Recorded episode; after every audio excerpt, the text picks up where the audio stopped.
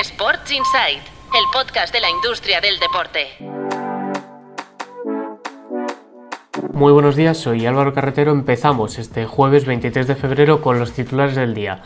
El Tribunal Constitucional avala que las radios entren gratis a los estadios de la Liga.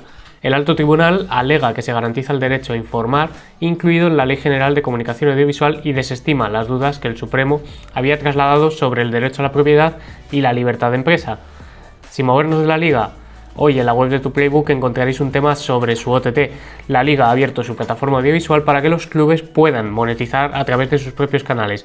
El proyecto arrancará con 5 equipos en 2023-2024 y en la Premier League más pérdidas entre otros de sus principales clubes. El Arsenal cierra 2021-2022 con unos números rojos de 45,5 millones de libras. Todo ello a pesar de que sus ingresos aumentaron un 16% hasta rozar los 400 millones de libras. Las pérdidas, eso sí, se recortaron un 57% respecto a la temporada anterior, 2020-2021. Y en la ronda diaria de baloncesto también encontraréis hoy en nuestra web, en tu Playbook, un reportaje sobre los patrocinadores técnicos. Os explicamos por qué Nike y Adidas han renunciado a la ACB, cuánto mueve la venta de merchandising entre los clubes y cuáles son sus necesidades a la hora de firmar con una u otra marca.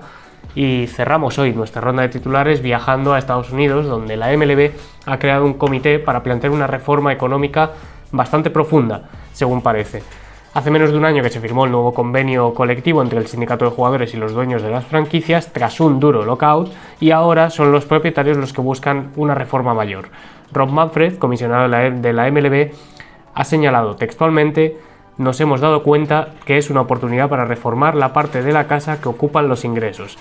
La decisión llega tras la posible quiebra de Diamond Sports Group, que recordemos es el mayor operador audiovisual con derechos locales de las grandes ligas norteamericanas en Estados Unidos, y de que los Mets hayan disparado su gasto en plantilla hasta 370 millones de dólares, al no haber un límite salarial en la liga, como si ocurre en la, en la NFL o en la NBA. Eso es todo por hoy, mañana volvemos con más titulares. Gracias por escuchar. Sports Insight, el podcast de la industria del deporte.